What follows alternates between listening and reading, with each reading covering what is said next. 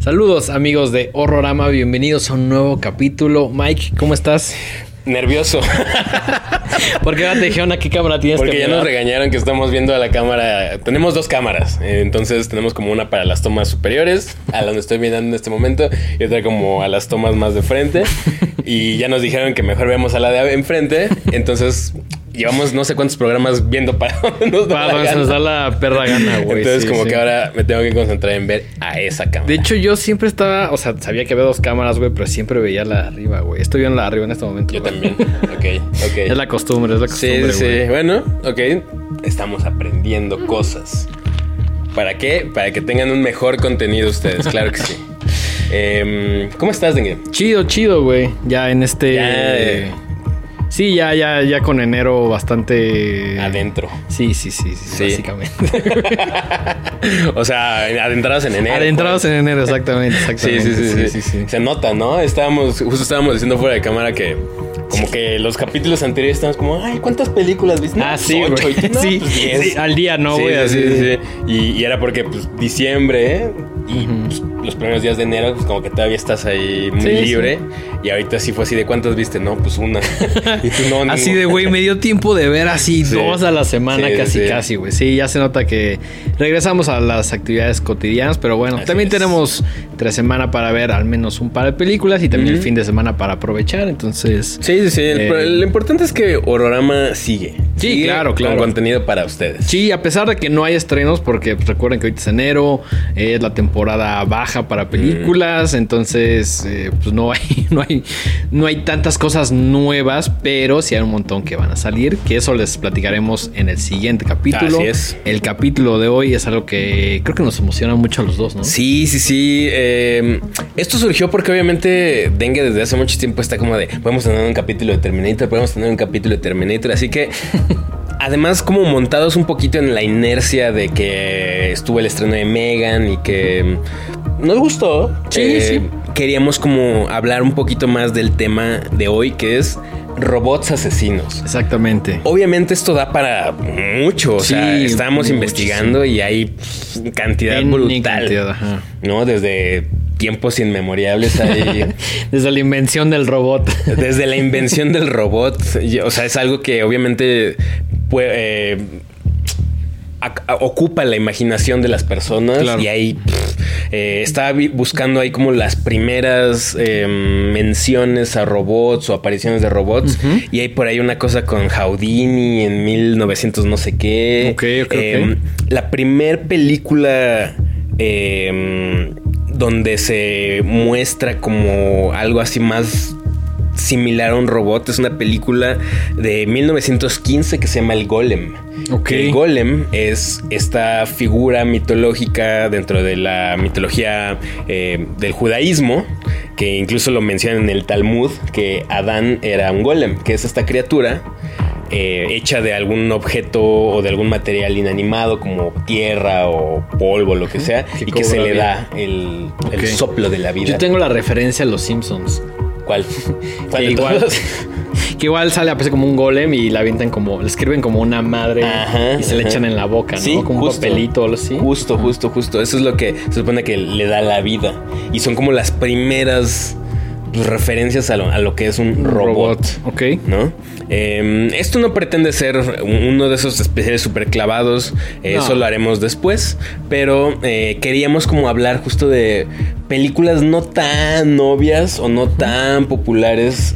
Donde ya es la figura del robot como dentro de las películas de terror. De acuerdo, de acuerdo. Creo que dentro de la selección que hicimos hay unas. Hay un poquito de todo. Hay 70s, hay 80s y hay 90s. Sí, sí, sí, Entonces claro. está, está bastante variadito. Además, platicaremos como algunas de nuestras favoritas. Eh, antes de comenzar completamente de lleno, ¿qué te Oh, parece sí, yo ya si estaba bien acá entrado, pero falta, Falta- la gustada sección. Vamos con algunos saludos. Saludos a Bernie Ortiz. Saludos a Are Arte.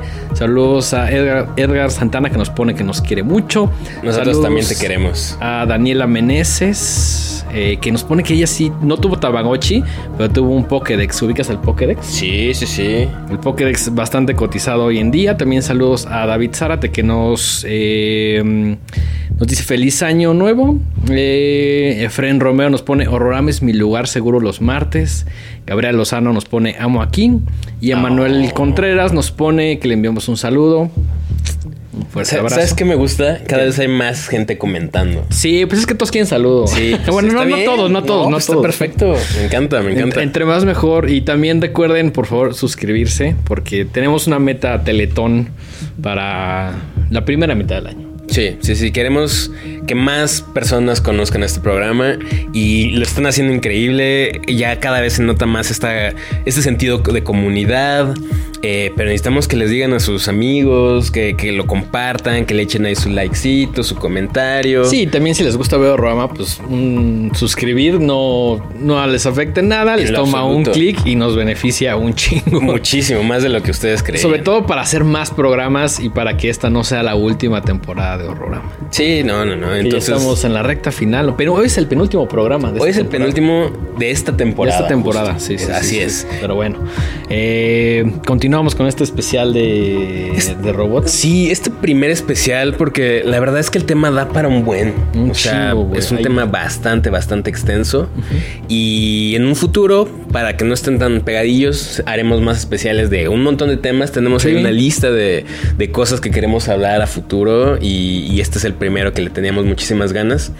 Y por ahí veo que traes una lista de Sí. películas bastante interesante. Traigo, traigo una listita, eh, pero también veo que tú traes como un marco teórico. Y ya sabes que me gusta la, la Sí, ñoñez. Está bien, está bien. Yo a mí te- no tanto como a ti la niñez, pero por ahí traigo eh, una pequeña recomendación. No traje libro porque me da un poco de hueva cargarlo, es un libro pesado, pero les recomiendo mucho que lean El cerebro de Broca, que no se refiere a una Broca en sí, sino a Paul Broca de Carl Sagan. Pues es un libro bastante chingón que además trata diferentes temas eh, que tienen que ver con tecnología y tiene un capítulo que se llama, es el número 20, se llama En defensa de los robots. Empieza con una cita de William Shakespeare y el primer párrafo, que es lo único que les voy a arruinar, dice la palabra robot fue utilizada por primera vez por el escritor checo Karl Capek. Proceden de la raíz eslava trabajador, pero significa máquina trabajadora y no ser humano trabajador. Los robots etcétera, etcétera. No os quiero arruinar mucho este capítulo, pero léanlo porque es una perspectiva bastante interesante que defiende a los robots desde obviamente las palabras de Carl Sagan, que es mi científico favorito en la vida. Sí, así es. De hecho, ahora que mencionas eso y hablando de- del marco teórico, yo también, eh, ¿tú sabías que hay unas leyes de la robótica? Sí, Así es. alguna vez las leí cuando llevé robótica en la secundaria hace mucho tiempo. Es, es algo muy chido y son unas leyes formuladas por el escritor eh, Isaac Asimov en 1942. Ahí nomás. Ahí nomás. Visionario como, como Sí, solo él podía ser, porque se dio cuenta que hacia dónde, o sea, pensando a futuro, hacia dónde iba todo este tema de los robots y todo. Obviamente en 1942, pues el concepto de robot y de inteligencia artificial como lo conocemos hoy en día, pues era muy distinto. Claro. Pero dijo, esto va a tener cada vez mayor injerencia en la vida de las personas y va a haber como de repente va a entrar en conflicto con ciertas cosas a nivel moral, a nivel Claro. ético, pues hay que, hay que escribir al respecto, ¿no? y entonces formuló tres leyes muy básicas, pero que supone que todo a partir de ahí eh, adquirió como mucho más sentido para la gente que hacía robots o que se dedicaba a ese tipo de cosas. Y la primer, bueno, lo, lo que buscaba él con estas leyes era como de alguna manera regular en el futuro la convivencia entre robots y seres humanos. Ok. ¿No? Entonces, la primera ley es no causar daño.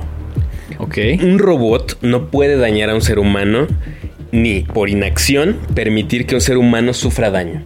Ok. O sea, un robot no puede quedarse parado sin hacer nada si ve que un ser humano está en peligro. De acuerdo. Un robot, acuerdo. como mencionabas en lo del cerebro de Broca, tiene, es un trabajador, pero al mismo tiempo tiene que servirle al ser humano. De acuerdo. Eh, la, la ley número 2 de la robótica de Isaac Asimov es cumplir las órdenes que el ser humano le da. Un robot debe cumplir las órdenes de los seres humanos, excepto si dichas órdenes entran en conflicto con la regla número 1. Ok, ok. O sea, tú no le puedes decir a un robot. sí, claro, "Ey, ve y mata. Madreate a ese güey o mata a Ok, ese güey. ok, o- ok, ok, ¿no? ajá. Y por último, un robot tiene que proteger su propia existencia. un robot debe proteger su propia existencia en la medida de que no interfiera con la ley número uno ni con la ley número dos. Ok, ok, ok, ok. Sí, o sea, si quitas esas dos, ya puede como ser pues no autoconsciente, pero sí decir, tengo que proteger mi vida. O sea, tiene que ser auto. No, no autoconsciente, pero proteger su existencia. De acuerdo. Siempre y cuando eso no implique ni, ni no seguir las órdenes que te da un ser humano, ni, hacer que cause daño en otra persona. De acuerdo. Y es tan, es tan importante esto que escribió Isaac Asimov que incluso el Parlamento de la Unión Europea estaba eh, usándolo como base para empezar a legislar el tema de la inteligencia artificial. Que obviamente está avanzando a pasos agigantados y que no sabemos exactamente para dónde va. Sí, yo, no sé, creo, creo que el tema sobre todo de la inteligencia artificial hoy en día es una cosa ya muy loca, ¿no? O sea, por ejemplo, vimos Megan la... Bueno, platicamos de Megan la semana pasada, lo vimos un poquito antes, pero sí ya ves cómo la tecnología está llegando y podrías decir como, bueno, Megan es algo muy complejo, ¿no? Pero lo ves incluso en tu mismo celular, el algoritmo, etcétera, etcétera, y dices, ay cabrón, ¿no? Pues está este caso muy famoso de un programador de Google que empezó a platicar con una inteligencia artificial y llegó como unas conclusiones ahí loquísimas, que obviamente...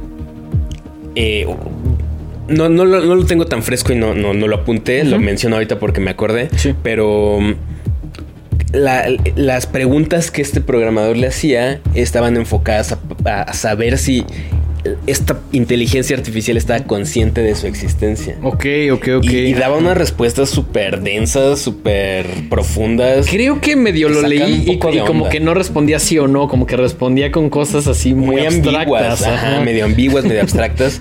Que dices. Que pues también pasa un poco en Megan, ¿no? Sí, o sea, no a profundidad, pero sí ah, tiene algunas respuestas muy ambiguas. Que Megan obviamente rompe todas esas leyes, ¿no? Yo creo que muchas de las películas que vamos a hablar ahorita rompen en su mayoría este pedo, ¿no? bueno, las leyes, no este pedo, las leyes. Las, increíbles leyes de Don, Isaac, Así es. Em, entonces, pues para este especial no queríamos como ni hacer una historia, un repaso por toda la historia de los robots, porque tendríamos que hablar justamente del Golem, de Metrópolis, de bla, bla, bla, bla, bla, y obviamente de, películas súper grandes como, no sé, hasta incluso Robocop o, etcétera, sino queríamos como enfocarnos en un par de ahí de, clásicos. Sí. Eh, tal vez no son lo primero que te viene a la mente si te preguntan, menciona una película con robots. De acuerdo, sí, sí, sí. Eh, por acá tengo la listita. Voy a empezar eh, con una del 56 que es Forbidden Planet, que ahí está el personaje de Robbie. Robbie no es malo, pero sí es como de estas primeras figuras que aparecieron en el cine, ¿no?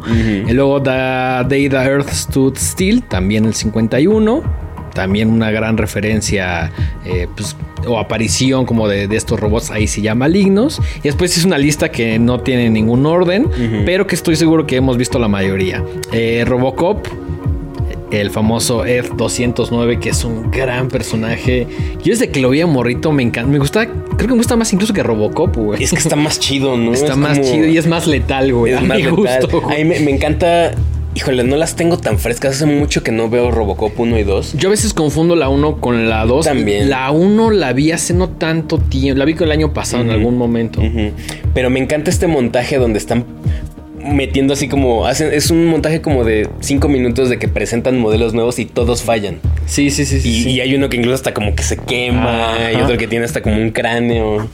Sí, sí, sí. Eh, y pues bueno, obviamente son, son pruebas de, robots que pues, no estaban cumpliendo con las leyes. Esa escena de Ed 209 cuando llega a la sala de juntas y como lo que lo presentan, dicen, güey, este va a ser y empieza a desmadrar a todos. No mames, enorme Paul Verhoeven. Paul Verhoeven. Enorme, enorme, enorme. Sí, sí, sí. Otro que algún día le haremos especial porque también es un personaje ahí bastante interesante. Dirías que mm, esta película, ay, se me olvidó el nombre. Showgirls forma parte del universo horrorama. Sí, porque Paul Verhoeven ya tiene un nombre dentro del universo Horrorama, entonces todo lo que haga pues merece nuestra atención de alguna forma. Solo quería confirmarlo contigo. No, definitivamente, sí, sí, sí. Para mí sí. Eh, Metrópolis, eh, que tiene el personaje María. Eh, Alien, que tiene a Ash. Interpretada por el gran Lance Henriksen. Que por cierto, hoy traigo mi playera de Pumpkinhead, donde Lance Henriksen aparece. También tenemos eh, a Ash en Alien. Eh, los Sentinelas en Matrix. Pero bueno, como más específico, realmente pues, Matrix es un tema mucho más filosófico y más complejo, pero bueno, digamos que el enemigo sí son las máquinas Sí, en toda sí, la trilogía, exacto, ¿no? exacto. Eh, una de las favoritas, toda la saga de Terminator tiene principalmente al T800 y al T1000. Ujú. Hay por ahí el, de- el- el- creo que es Terminator 3 que sale una... La Terminatrix. Ajá, la Terminatrix que yo no Híjole. soy nada fan. No, no me gustó. Eh, creo que aquí nos quedamos nada más con uno, dos, eh, la de Christian Bale. eh, que se llama. No es Dark Fate, Dark Fate es una basura. ¿Es Rise of the Machines? No. No me acuerdo no cómo me se llama la 3. Pero bueno, la que sale Christian Bale Ajá. es está chida. Eh, Blade Runner, obviamente. Híjole, Blade Runner me sería un programa por sí solo. Sí, sí, sí, sí, sí. Creo que por el momento solo lo mencionamos, pero Blade Runner es de esas cosas que cambiaron muchas cosas, no solo el cine, cambiaron un montón de cosas, ¿no? Eh, Salvation. Salvation. Sí. Salvation es la de Christian Bale. La Esa sí está chida. Es Es, la la 4. cuatro. Sí. Sí, debe ser la 4. Ajá. Eh, HAL 9000 de 2001. Soy súper fan. Soy súper, súper Que también ahí entraría como otra división porque HAL pues es, es como una conciencia que opera una nave. Exactamente. ¿No? No, es, O no es tal cual un robot, pero sí es como un organismo no real, como un. Ajá, como una conciencia que existe dentro de la nave, ¿no? Pero bueno, HAL 9000. Eh, después una más juguetona, Banana Splits. No tan. No tan no la he visto. Está chida. Pues son, Ok. y al igual que Willis Wonderland, son animatronics donde todo Oh, sale mal. ok. Willis Wonderland, la, sí la mencionamos en algún capítulo horrorama. Por ahí sale eh, Nicolas Nicolas Cage. Cage. diciendo un solo diálogo. Está súper chido. Eh, Halloween 3. Que también de alguna manera es como esta idea de dominación por medio del chip. Moon, que es, está- es Gran película. del hijo de David de Bowie. David Bowie, de Duncan Duncan, Jones. Jones. Ajá. ¿Qué, qué horror que es como, o sea, no, no dijiste Duncan Jones, el hijo de David Bowie, es como el hijo de David Bowie, Duncan Jones. Pues es que, o sea, mira, Duncan Jones todavía le falta para tener un gran nombre en el cine. Tiene cosas chidas. Warcraft no la vi, no se me antojó. Pero Moon me gustó un chingo. Moon es gran- Moon gran está bien chida y además está muy basada en 2001, ¿no? Sí, sí, sí. Eh, Ex Máquina, A24, chulada, también ya platicamos de ella.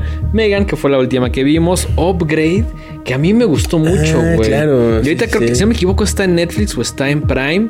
Eh, muy chida, güey. Me llevó una buena sorpresa y se me hizo una onda muy Terminator, güey. Sí, absolutamente. Sí, está, está bastante bien. Eh, esta de Child's Play que tiene a Body, que mm, pues no nos desagradó, pero no es nuestra favorita dentro de... El, el gran problema es que es- que tiene el nombre Child's Play. Ajá, que- sí, si se llamara Body o se llamara Y, otra que, y cosa. que no estuviera vestido como Chucky. Y que no estuviera poseído. Porque no está poseído. No está poseído. No, no, es una inteligencia Es una inteligencia artificial. El sale peor es que pudo haber sido una mejor película, pero había tenía demasiadas cosas en contra ahí por el tema de los derechos, que pues no, no fue lo más afortunado. Sí, pero pues bueno, nosotros nos quedamos con el tema de la posesión, no tanto, en, eh, solo en el universo como de Child's Play de Chucky, ¿no? Y una ochentera que me gusta mucho, que no sé si quieras empezar por esa o quieras empezar por la de los 70 que vimos. Yo creo que por la de los 70 ¿Sí? para ir como cronológico. Venga, venga. Est- Estas son las dos películas que vamos a, a ahondar el día de hoy. Y la primera es una película de 1973 que se llama nada más y nada menos que Westworld. Sí, yo la había visto en varias listas, la había mencionado, he escuchado, pero jamás la había visto hasta la semana pasada. Sí, el póster me llamaba mucho la atención porque se ve como... Parece como de libro vaquero. O sea, se sí, ve... pues tiene una es- estética. Es como ahí. esa estética, Ajá, sí, y- sí, sí, de póster todavía hecho a mano. Así es. Y a mí me llamaba mucho la atención porque está escrita y dirigida nada más y nada menos que por Michael Crichton, que pues todo el mundo sabe que brincó a la fama así nivel superestrella por haber escrito Jurassic Park. ¿no? Exactamente. Entonces, antes de Jurassic Park, ya tenía ahí como. Pues quería hacer películas, quería hacer cine. Y, y ya, obviamente, toda la obra de Crichton está influenciada por este tema de la tecnología que sale mal. Ajá. ¿no? El, el Sí, ser humano jugándole a ser Dios. Porque al final del día eh, toda la saga de Jurassic Park, pues es básicamente lo que decías, el hombre jugando a ser Dios y las consecuencias que esto tiene. ¿no? A lo mejor no son robots, pero sí es esta idea de que las cosas salen completamente mal. Eh, hay una serie de, creo que es de HBO, si mal no recuerdo, em, donde toman de base como esto, o sea, esta idea de Crichton y la hacen mucho más grande. Yo no la he visto, sinceramente, yo debo confesar que soy malísimo viendo series. soy mucho más de ver películas. Definitivamente. de repente veo alguna que otra serie, pero no he visto Westworld y he escuchado cosas muy buenas. Entonces, eh, después de ver la película, me dan ganas de ver la serie para ver qué tanto toman de la película y qué ah. tanto no. Sí, o, qué tan diferente. Yo creo que el concepto siempre va a ser el mismo, pero sí va a ser interesante ver el nuevo twist que le dieron. Si ustedes ya la vieron, pongan en los comentarios si vale la pena y qué tal se parece a esta película del 73. Así es. ¿De qué trata Westworld? Pues básicamente son eh, dos personas. Dos amigos. Dos amigos, que este Peter y. Peter Martin y John, que pues. John Blaine. John Blaine, ajá. Protagonizados obviamente por James Brolin y Richard Benjamin eh, está situada. Que, dicho sea de paso, James Brolin es papá de Josh Brolin, que también lo, queremos mucho. ¿Neta? Sí, sí, sí. Órale. Bueno, la película es del 73, pero está planteada en 10 años después, en el 83, donde hay un parque de diversiones que se llama Delos, que tiene, mm, tiene como esta idea de decir, tú vas a vivir la experiencia de un pasado que obviamente ya sucedió. Y está dividido como en tres ramas. Es la parte medieval, la parte romana y la parte donde pasa la mayoría de esta película, que es como un western, que es 1880, eh, finales del siglo XIX. Y ahí es donde estos dos personajes ya dicen, güey, yo quiero ir a, a esa parte del parque de diversiones, ¿no?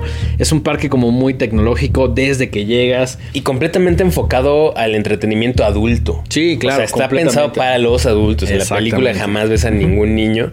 Y justo lo, lo que plantea es esta onda de pues vivir estas tres etapas de la historia con todo lo que eso implica. Por ejemplo, la zona destinada al, a la época romana desde el principio dicen viva los excesos de los romanos, ¿no? Entonces no, nunca se muestra, pero la idea es justo que sí, que hay orgías, y, orgías y comer como marranos y todo lo que implica vivir en este supuesto libertinaje que ellos suponen que era lo que era vivir en la época de los romanos. Ahora otro de los principios que también es importante es que se supone que no te puede pasar nada porque es un parque de diversiones y que en teoría vas a vivir la experiencia lo más real que se pueda, pero en teoría no te debería pasar nada, ¿no? Claro, porque estás pagando, me acuerdo que le dice muy claramente al principio, estamos pagando mil dólares la noche. La noche. Entonces, todo tendría que estar increíble. Que estaba leyendo por ahí un comentario que decía que ajustado a la inflación, eh, mil dólares de ese entonces son como seis mil de, hoy.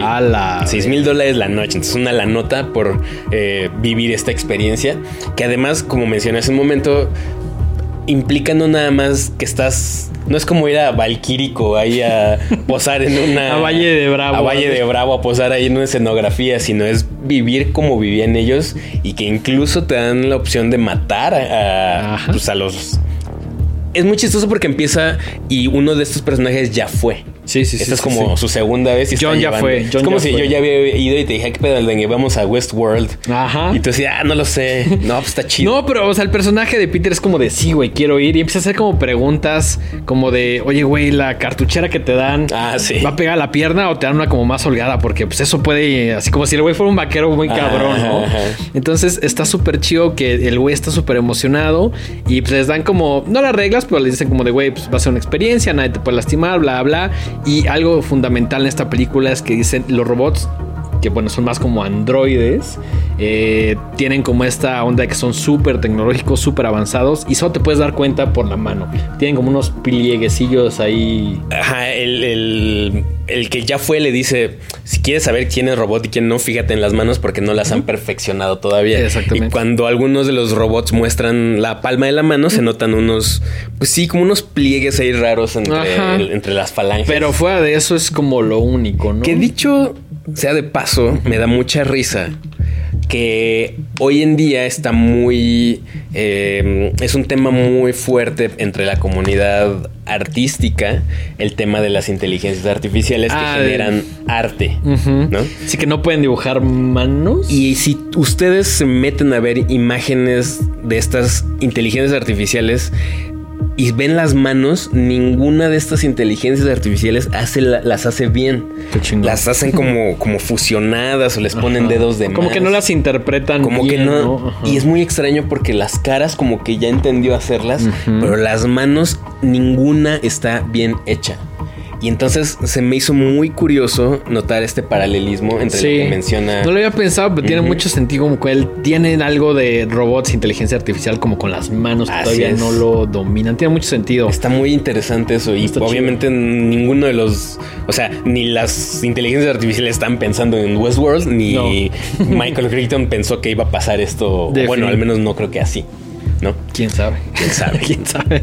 Eh, entonces, pues empiezan a tener esta experiencia, llegan. De entrada, me llama mucho la estética de la película. Porque hay como unas cosas que para su año, para 1973, se ven bastante chidas. Sí. Y bastante Bien hechas. ¿no? diferentes.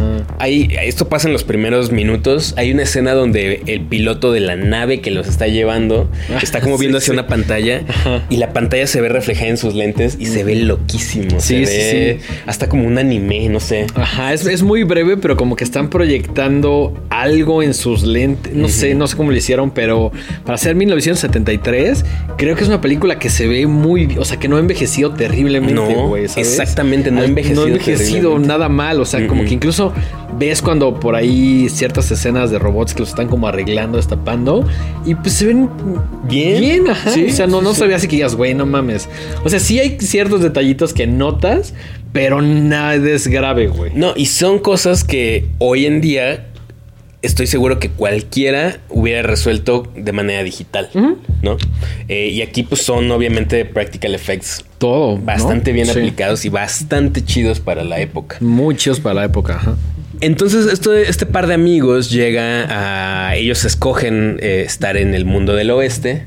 Y al principio, uno de ellos está como medio.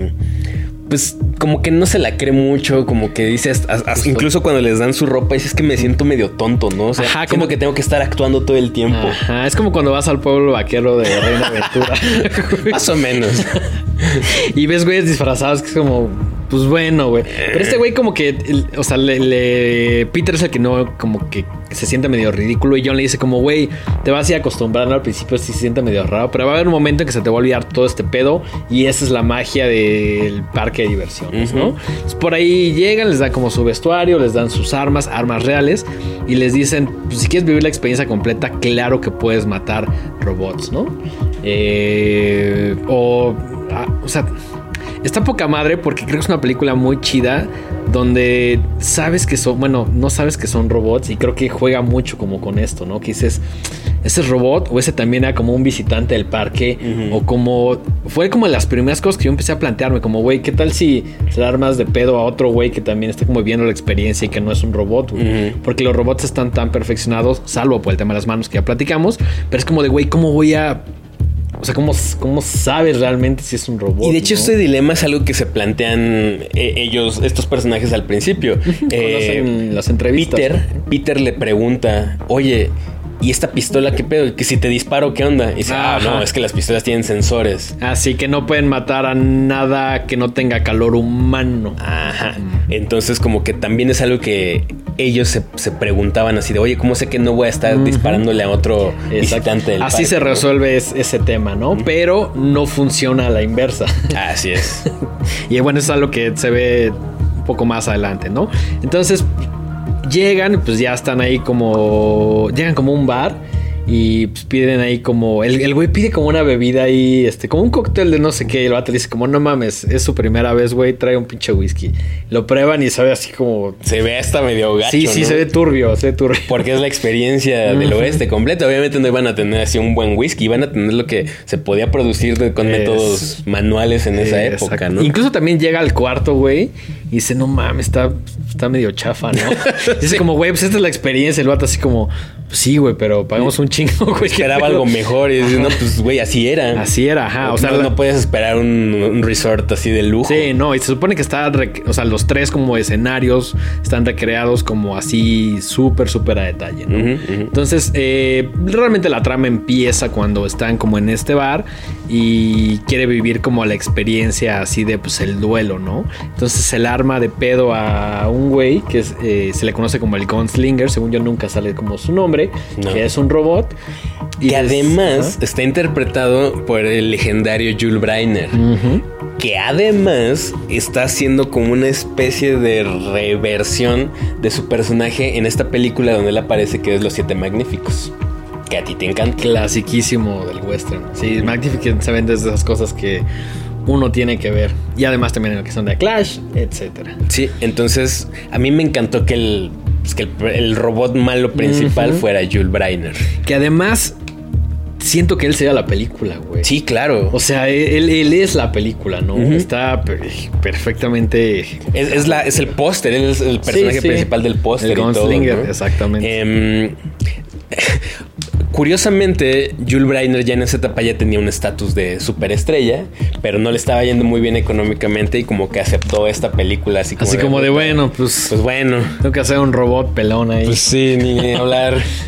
Em, entonces, ¿qué pasa? Los operadores del parque empiezan a notar pequeñas fallas en todos los, los, los robots, que Robots. hay ahí, que incluso hay animales también. Ajá. No nada más son seres humanos, hay caballos, hay serpientes. Sí, cuando están hay- reparando ves que todo este mundo artificial o al menos todo lo que tiene vida, pues realmente no tiene vida. O sea, hay animales, hay perros, hay todo, todo, todos son robots, salvo la gente que va eh, a pasarla bien, ¿no? Sí, es muy curioso porque muestran muchas escenas de esto, la gente que opera el parque de diversiones en estos centros de control con cámaras y computadoras donde se, pues, en tiempo real monitorean todo lo que está pasando en los parques, lo cual me recordó mucho a estas escenas de mm, esta película que nos encanta que se llama The Cabin in the Woods, Ah, donde uf. los operadores Sí, también sí. están... Sí, está como en un cuarto enorme y todos ahí como viendo qué pedo, ¿no? y en The Cabin in the Woods es como de échale más sangre o Ajá, sí, sí, manda más zombies. Y aquí Ajá. en Westworld, en 1973, ya estaban haciendo eso. ¿no? Exactamente. Es como de, ah,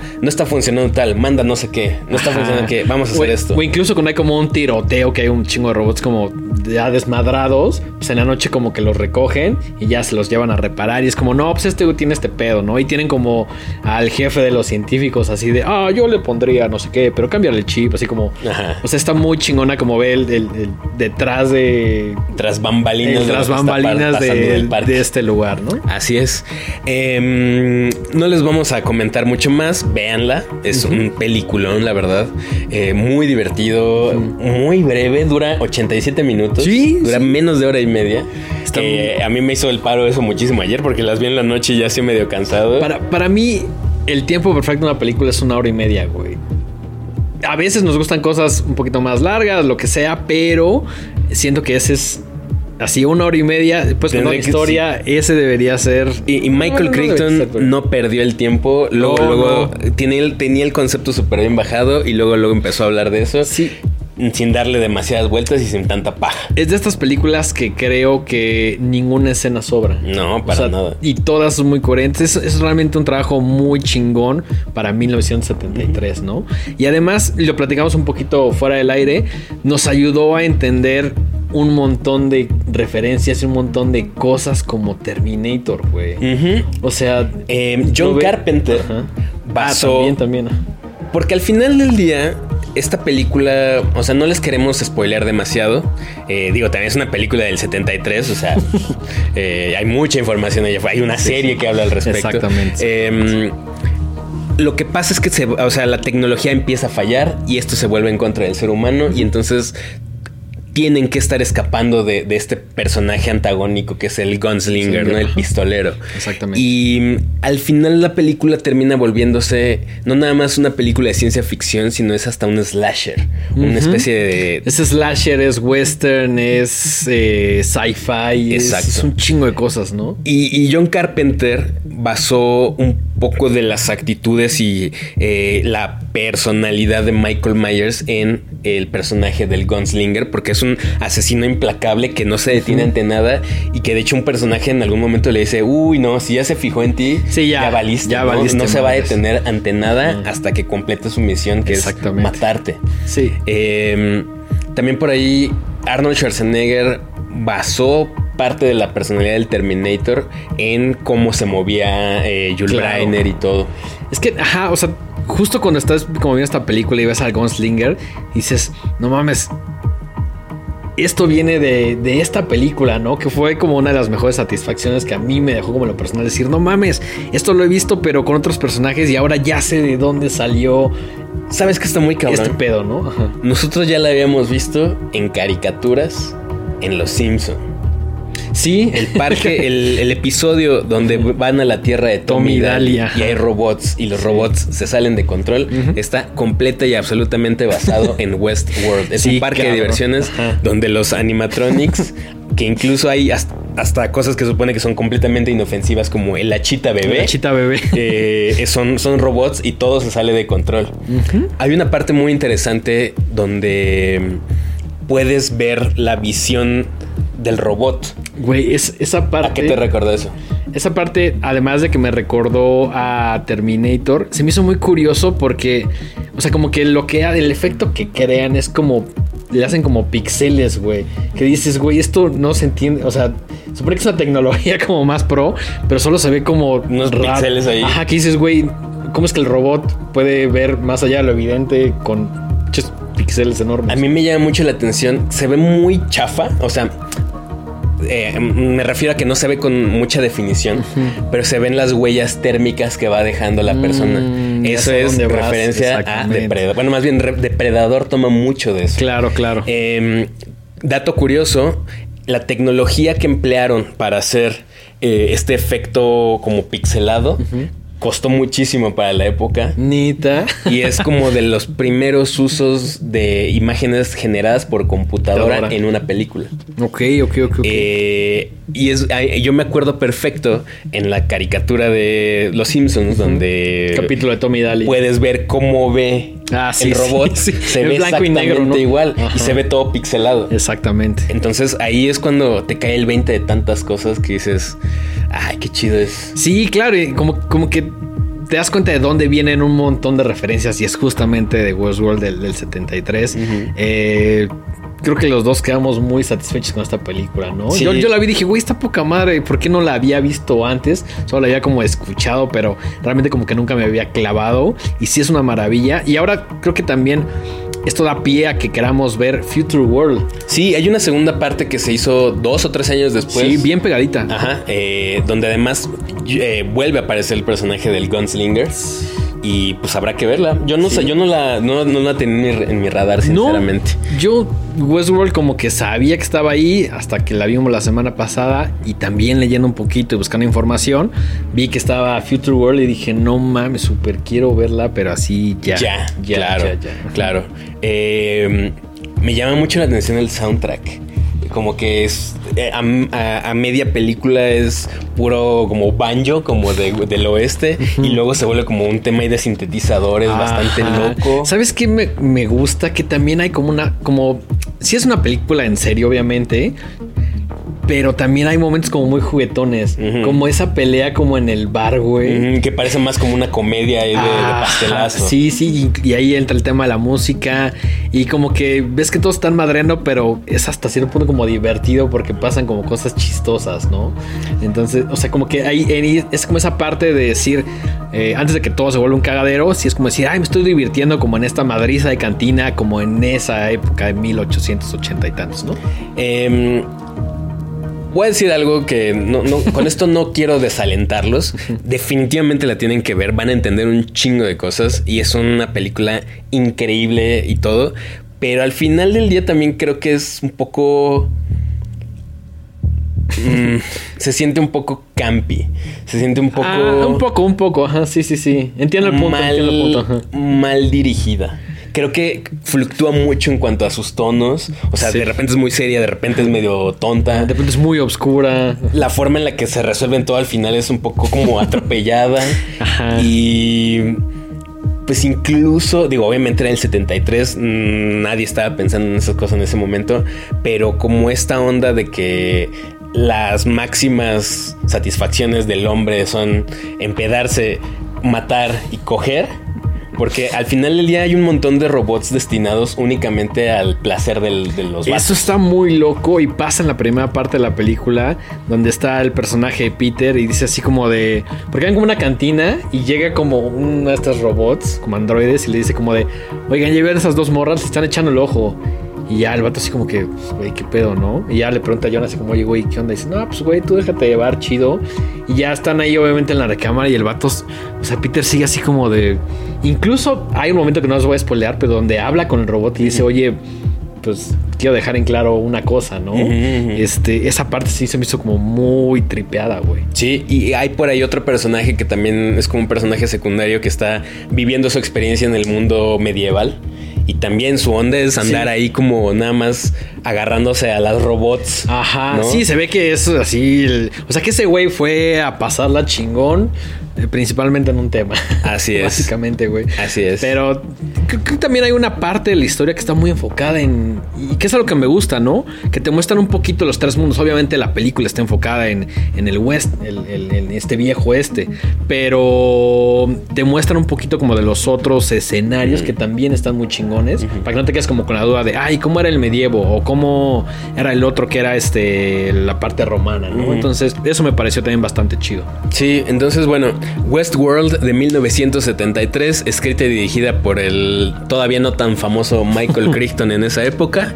No se la pueden perder, tienen que verla para entender un buen de cosas como mucho más actuales. Sello- Y se, se la van a pasar súper chido. La neta, Sí. hay unas escenas completamente demenciales, como lo que mencionabas, hay una pelea en un bar ahí que se siente rarísimo en medio de la película, Eh, hay explosiones, hay... A, a- a mí se me hizo una película como muy inteligente para la época, porque es como de, bueno, vas a una película de robots, pero los robots son humanos, güey. Entonces no necesitas robots, güey. no- o sea, no necesitas recrear robots, güey. Salvo para algunas escenas que lo están arreglando, pero es como vas a usar a- actores normales, güey. Entonces te siembran esta idea en tu cabeza que son robots, güey.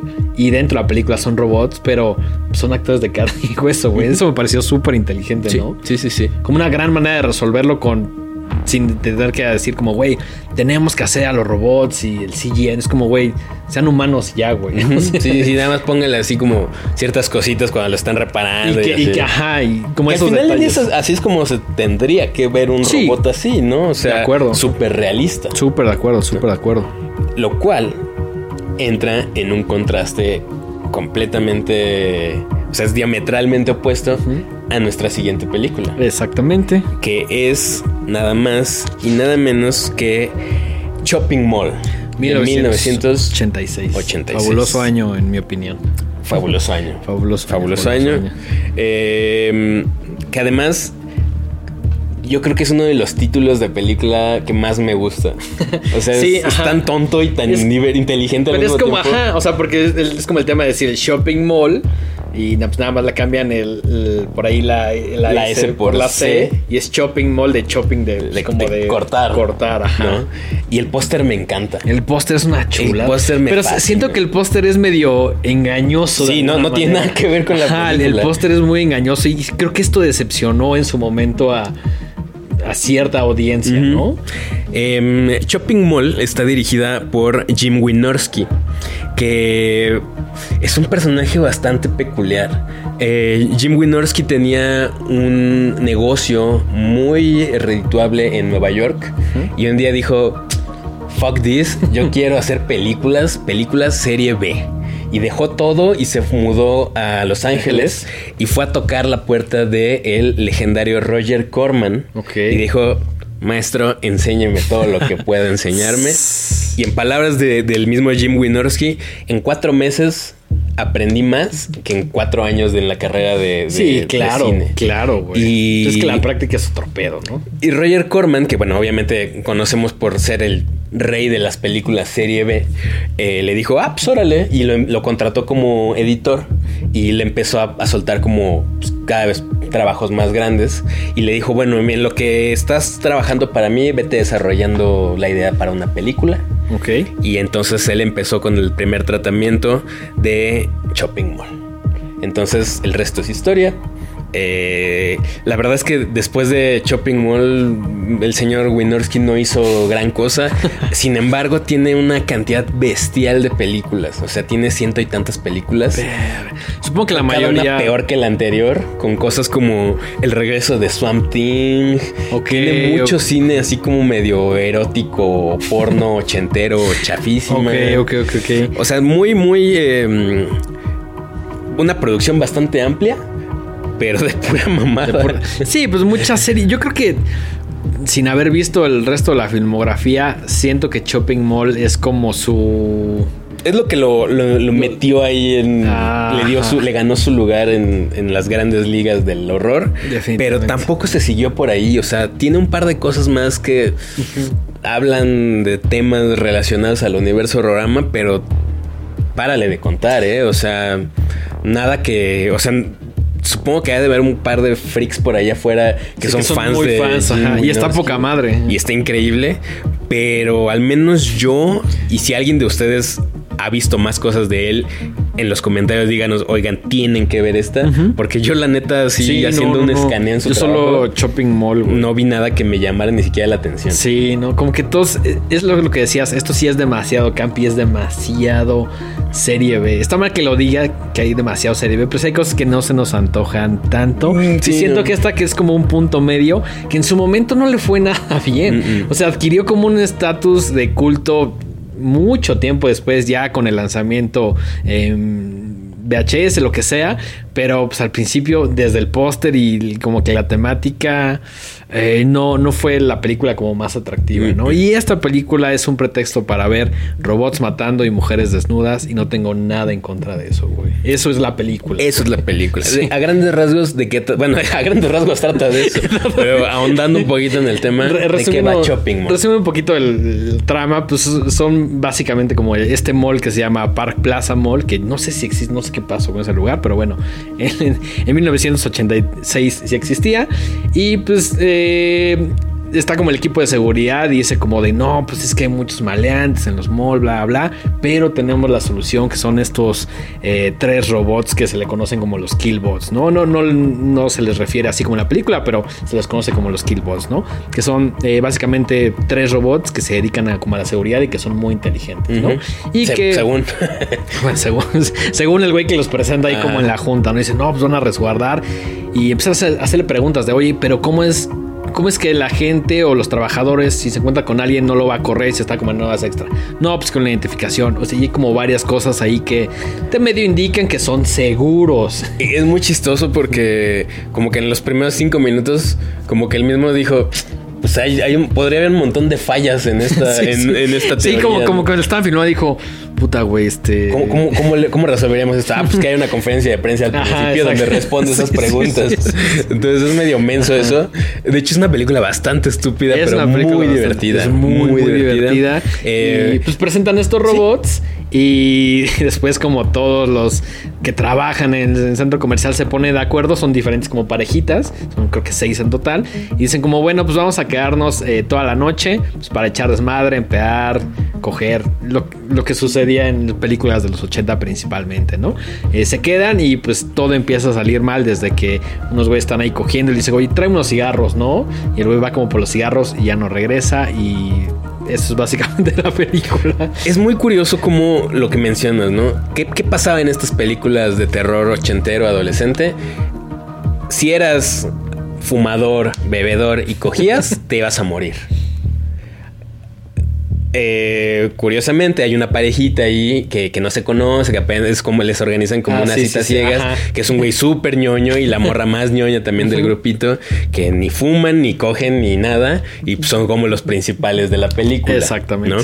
Eh, es muy, también es muy curioso cómo el setting es este centro, comercial, que si ustedes vieron las últimas temporadas de Stranger Things es idéntico a esos malls, ¿no? Así tiendas de ropa, de cualquier cosa, con esta estética como de... Estoy seguro que aquí había centros comerciales iguales. Perisur, güey. Perisur, pero más chiquitos, güey, como... Sí, Plaza Inn, güey. Ándale, Plaza Inn. Plaza Inn sigue así, güey. Plaza Inn. sigue así. Si, ustedes... si, quieren, viajar al shopping mall, vayan a Plaza Inn, que está sobre Insurgente Sur. Eh, Ese lugar está atorado en el tiempo, así. Y por más que le hacen cosas y cambian los negocios... Tiene, tiene como estos acabados de madera que Perisur creo que ya quitó, güey, pero Plaza Inn como que solo le, le, pegan cosas, como que hay un Starbucks y como que hay una tienda de juguetes, pero en general se ve como si no hubiera pasado el tiempo. Se ve igual que en los 80, güey. Sí, sí, sí, sí. Entonces por ahí luego échense. O sea, si ustedes no son de la Ciudad de México o si son de la Ciudad de México pero no conocen Plaza Inn con doble N, dense ahí una googleada para que entiendan a lo que nos referimos. Sí, y si están en otro lugar del mundo, del resto de la República, pues busquen en Google Plaza Inn, pónganle en imágenes. O díganos en los comentarios cuál es la plaza de su ciudad que se parece a este lugar y lo vemos y para reír todos juntos. Exactamente. Pero bueno, a ver si producción nos puede poner imágenes de Plaza. Por favor, Plaza Inn, para que sepan a lo que nos referimos. Pero bueno, eh, tiene esta estética muy ochentera y que también hay un contraste interesante. Otra película que también sucede dentro de un mall es Dawn of the Dead de. Ah, puta peliculón. Que bueno, esa es mucho más afortunada y mucho más seria, pero pues también nos gusta todo el universo ochentero, campi, más, ya sabes. Yo soy muy fan de las películas que pasan en centros comerciales. Como sí. Que era algo que de morrito era como, ah, yo he estado en lugares así. Ajá. ¿no? y además siento que te habla mucho una época. Ves los anuncios, ves ciertas cosas y dices, ah, no mames. Así eran, o sea, te acuerdas un poquito los 80 que nos tocó, pero ya la última mitad, ¿no? Sí, de hecho la película empieza con un montaje de cosas que pasan en un mall, ¿no? Ah, sí, sí, y hay como la gente que está en el, en el food court. Sí, como estos infomerciales.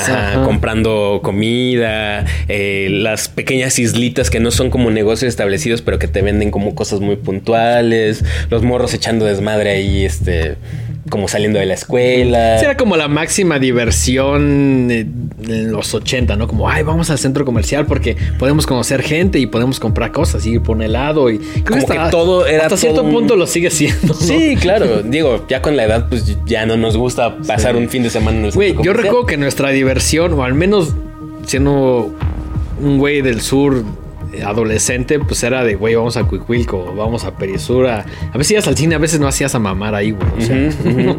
Yo me acuerdo particularmente de Plaza Inn otra vez, porque estaba relativamente cerca de donde yo vivía cuando era muy morrito con mis papás. Tú tenías un shopping mall. Yo tenía un shopping mall. En tu casa. Sí, sí, sí.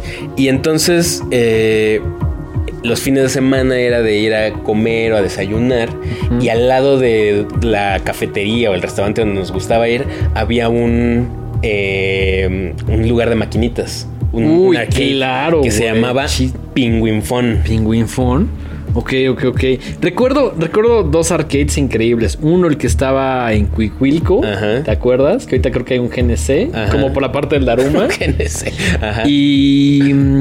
Y ese también lo recuerdo, güey. Ir a jugar chispas ahí, güey. Y era no, no maquinitas, chispas. Ajá, en lo que, en lo que te pasaban a, a, tu mesa o que comías en chinga y es como de, podemos ir a las maquinitas. Entonces, mientras los adultos seguían ahí como echando la sobremesa, tú te ibas a gastar ahí unos, unos pesos. Que además hoy en día ya no hay tantos de esos lugares. Hay se perdió, se perdió como. Está por ahí el Recorcholis, pero Recorcholis es muy familiar. Estos lugares yo recuerdo que era como lo más cercano como a estar en un antro, güey. Llegabas y había un chingo de ruido, había güeyes fumando, este, se sentía como un ambiente ahí, había como luz neón. Eran lugares medio turbios, ¿no? Ajá, sí, sí. Yo recuerdo que de chavito las primeras que fui como que me daba medio miedo entrar porque veías a matones más grandes que tú, güey. Así como echando el Terminator y te como, ay, cabrón. O sea, como, ya sabes, tú tiras a la de los Simpsons, güey. Pero si había güeyes así, ya sabes, güeyes más grandes que tú fumando y echando la maquinita, güey. O sea. Sí, entonces, bueno, este es el universo en el cual también transcurre toda la película de Shopping Mall. Y no hay mucho que no, no, hay gran cosa. Eh, estos adolescentes que se quedan, como Dengue menciona, eh, una vez que ya cerraron sus puertas la- el centro comercial, se quedan ahí a, a hacer cosas que se supone que no pueden hacer en otros Cosas de adolescentes, Cosas de adolescentes. Eh, pues se, se enfrentan a que están ya en operación los killbots y pues tienen que escapar de ellos, ¿no? Por razones que nunca explican. eh, de repente se salen de control y se vuelven realmente máquinas de Ahí matar. medio se sugiere que hay una tormenta, Ah, que sí cae cierto, un rayo, claro, pero claro, no es tan explícito. Es o sea, no. cierto. Podría ser como nada más, ah, está lloviendo muy duro, güey. Pero bueno, esa es como la explicación. O sea, su explicación es cayeron como unos rayos y Ajá. alteraron ahí el Y ni si- y funcionamiento. caen como en el edificio, ni Sí, siquiera caen sí. así como directamente a los killbots. Ajá, exacto. Y como que eso dañó toda la. Pues ahí su, su- su inteligencia artificial y se vuelven máquinas asesinas. Exactamente. Hay un detalle que me encanta que sale Dick Miller y que matan a Dick Miller.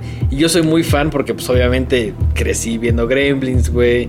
Eh, forma parte de cierta etapa de- como en los 80, ¿no? Claro. Entonces, se me hizo un detalle bien chido. Ahí sale como conserje y, pues, es de los. Sí, sale morir. dos minutos, ¿no? Exactamente. Sí, exactamente. sale muy breve. Eh, hay una escena increíble de una cabeza explotada. Sí. Que yo creo que es lo mejor de toda la película. Es, es de las mejores cosas, sí. Sí, sí. Y pues prácticamente es ver cómo estos killbots, estos, eh, estas máquinas de matar van cazando uno por uno a estos adolescentes que tienen que usar lo que está en el centro comercial a su disposición para Sobrevivir. intentar defenderse, sobrevivir, pasar la noche, porque además está como completamente sellado el centro comercial. Ajá, sí, una vez que se cierra, se cierra. Y entonces no pueden escapar y no pueden salir hasta el día siguiente y pues tienen que aguantar ahí horas esperando a que no los encuentren los killbots y que abra al día siguiente el centro comercial para poder escapar. Escapar, exactamente. No hay mucho más que contar. Mm, es una película premisa divertida. Muy sencilla, una premisa muy divertida. Que dicho sea de paso, Jordan Peele dijo ah, sí. que le un interesaría remake, ¿no? hacer un. No está confirmado ni nada, fue No, algo que no, mencionó, pero dijo, ah, sí podría hacer un revisiting de Shopping Mall. De hecho, en- Entonces, en, en Wikipedia viene como esta parte. Creo que no menciona tal cual a Jordan Peele, pero sí dice que se ha intentado hacer muchos remakes, porque hasta la fecha, 2022, que es el artículo, eh, no hay nada confirmado.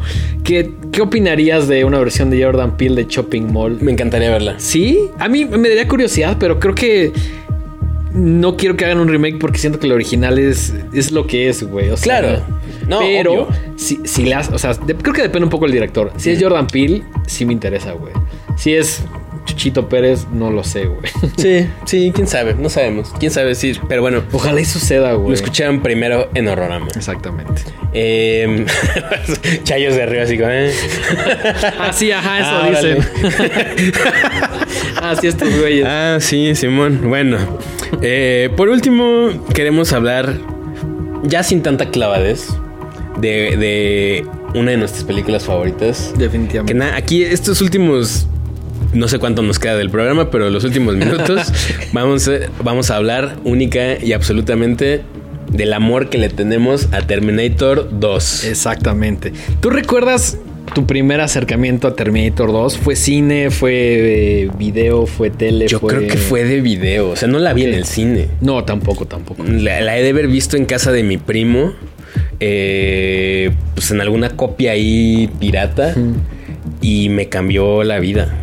Yo estoy seguro de que la vi, de que vi primero la 2, Judgment Day, que es nuestra favorita. Exacto. Que la vi en un canal 5. O la vi en el 5, no la Yo estoy no casi seguro que la vi en el 5 porque sí un momento de la vida que la pasaban como constantemente y cuando la vi dije, a la madre, ¿qué es esto, güey? O sea, me pareció de las mejores cosas que había visto, güey, como morrito viendo eso. No, güey, era mames, así te de- cagas, güey. o No lo puedo creer, güey. Sí. Güey, es, es la parte, o sea, to- todo está chingón, es entretenida. Es una película larga que tiene diferentes cortes, güey. Eh, yo, güey, cuando la vi de morrito me explotó la cabeza, me hice súper fan. Curiosamente, en esa edad, como en esos, no sé, eh, 13, 12, 13 que la vi, vi también Terminator 1 y durante mucho tiempo me pareció aburridísima, güey. Es otro tono, completamente. Porque además se siente como otra época. Claro. Pues O sea, es que Termin- época. Terminator 2 se siente noventera Ajá. y Terminator 1 Es ochenterísimo, ochenterísimo. Entonces yo creo que la vi decía... Con, con el pelo de Linda Hamilton así Ajá. Enorme. Sí, yo creo que vi la 1 y dije, ah, está más chida la 2. Hoy en día ya soy muy fan de las dos y creo que hay momentos donde ya vi tanto la 2 que ahora me gusta como ver más la 1. Las dos son valiosísimas, pero la 2, güey, güey, neta yo me creía Edward Furlong de chavito, güey. O sea, Es que era así. si, si alguien morro llega y dice cool. como de, no, es que esa morra se cree Merlin, es como, güey, yo me creía Edward Furlong de niño, güey, así. Te querías el John Connor. Güey, claro, güey. Es que aparte era lo más cool, así trae su playa de Public Enemy. Estás trae con una chamarra verguísima, iba en moto. Güey, tenía el... Se la vive en el arcade. Se la vivía en el arcade, güey. Sacaba varo con el Atari, güey. Creo que sí, el Atari, no me acuerdo qué era. Era como un Atari. Era como un. Atari y el güey sacaba así un chingo y decía, güey, Simonia, como no mames, yo quiero ser ese pinche. Andaba en bici, digo, en moto, güey. Era rebelde con los jefes, güey. No mames, era, era, era la imagen de rebeldía que queríamos ser, ¿no, güey? Y todo esto enmarcado con un soundtrack súper chido. Sí, güey. Con unas escenas de acción que. Justo, o sea. Hay est- esta secuencia donde van en los canales de Los Ángeles. Maravillosa. Y el T-1000, interpretado magistralmente por Robert Patrick, eh, va manejando este tráiler y lo hace pedazos. El día de hoy, esas escenas las resolverían con computadora. ¿Sí?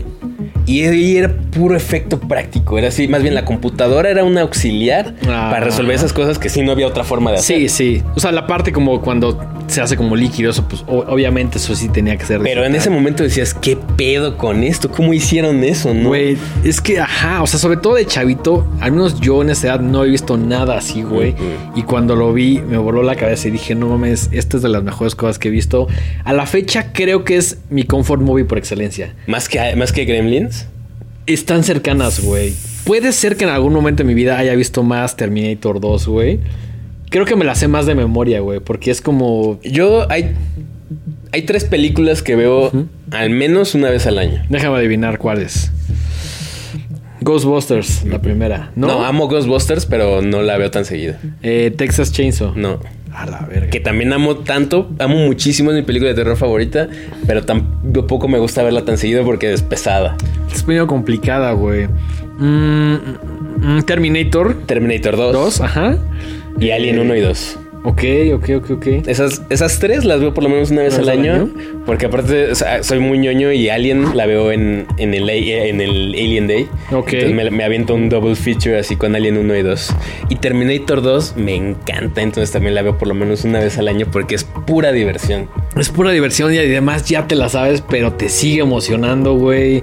Eh, Todo, es que son secuencia increíble tras secuencia increíble tras secuencia increíble. ¿Sabes, ¿Sabes qué parte de niño y al- quizá a lo mejor a ti también me daba como cierto miedo? Cuando está Sarah Connor como en este sueño que se Ah. queda dormida en la mesa, que está como justo viendo como el, el parque el parquecito ahí como de niños, y está como esta explosión y nada más queda como el esqueleto, güey, esa parte yo de chavito decía, no mames, qué miedo, cabrón. O sea, A mí me daba muchísimo miedo la parte donde el T-1000 Ujú. se transforma en la mamá adoptiva de, de Ah, John sí, Connor, sí, no interpretada mames. por la grandísima Janet Goldstein, que Ujú. es Vázquez en Aliens. Exactamente. Güey, Eh, yo eso lo descubrí este tiempo después porque en, digámoslo como es, en Aliens la...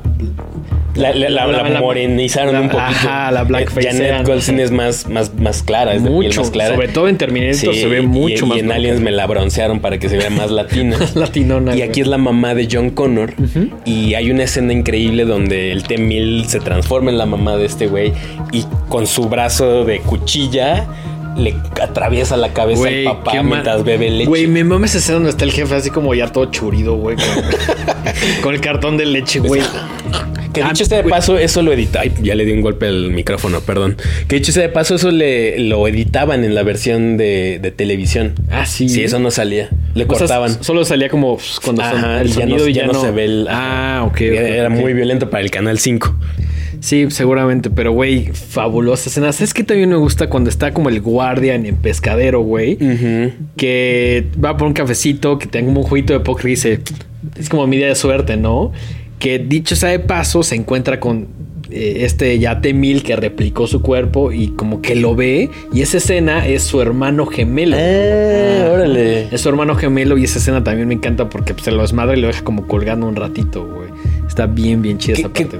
curiosamente, cuando yo pienso en Terminator 2, esa escena donde el T-1000 se transforma en el piso de cuadritos es lo primero que me viene a la mente. De Sí. toda la película es lo primero que me viene a la mente cuando pienso en, en Terminator 2, Judgment. Day. Yo no sé qué es lo primero que me viene a la mente, pero probablemente esta escena donde explota, donde es como ya justamente la rebelión las máquinas, está Sarah Connor como ya valiendo madre, se me quedó súper grabada de chavito. Algo que también se me quedó grabado es como el final, que solo enfocan como el la- como estas líneas de la carretera, güey. Ah, sí. Y que ponen la música. No mames, güey. Épico. Así, esa es la puta palabra. Épico, güey. Es muy épica, es muy épica. Por ahí anda la versión extendida que tiene como Sí. 12 minutos extras. ¿Te Con unas secuencias bastante extrañas, pero muy chidas. ¿Te acuerdas que yo la vi en el Festival Internacional, güey? Y te dije, oye, güey, No me acuerdo de ¿Qué esto. pedo con esto? Y tú dijiste como, no, eso no pasó. No sé si la habías visto, pero viste justamente esa versión que yo vi en festival y me dijiste, ay, cabrón, tampoco había visto esa parte. no me acordaba de eso. Y es que lo, la lo versión... del, lo del sueño de Ajá. este. Hay una secuencia donde Sarah Connor tiene un sueño y ve a. Ay, que no me acuerdo cómo se llama este actor. Eh, pero bueno, es el que sale el protagonista de la 1. Que cortaron su participación en la Sí, 2 sí, por sí. completo. Pero es una secuencia donde, como que habla él en- en- con- habla con él en sueños sobre Ajá. pues, su Mientras hijo. Sarah Connor está en el hospital Y psiquiátrico. de hecho también en esta versión extendida hay unas partes que a mí me encantan, que no sé por qué quitaron de la versión eh, teatrical, que es donde Schwarzenegger se Sí, abre la cabeza y se saca el chip. Ajá.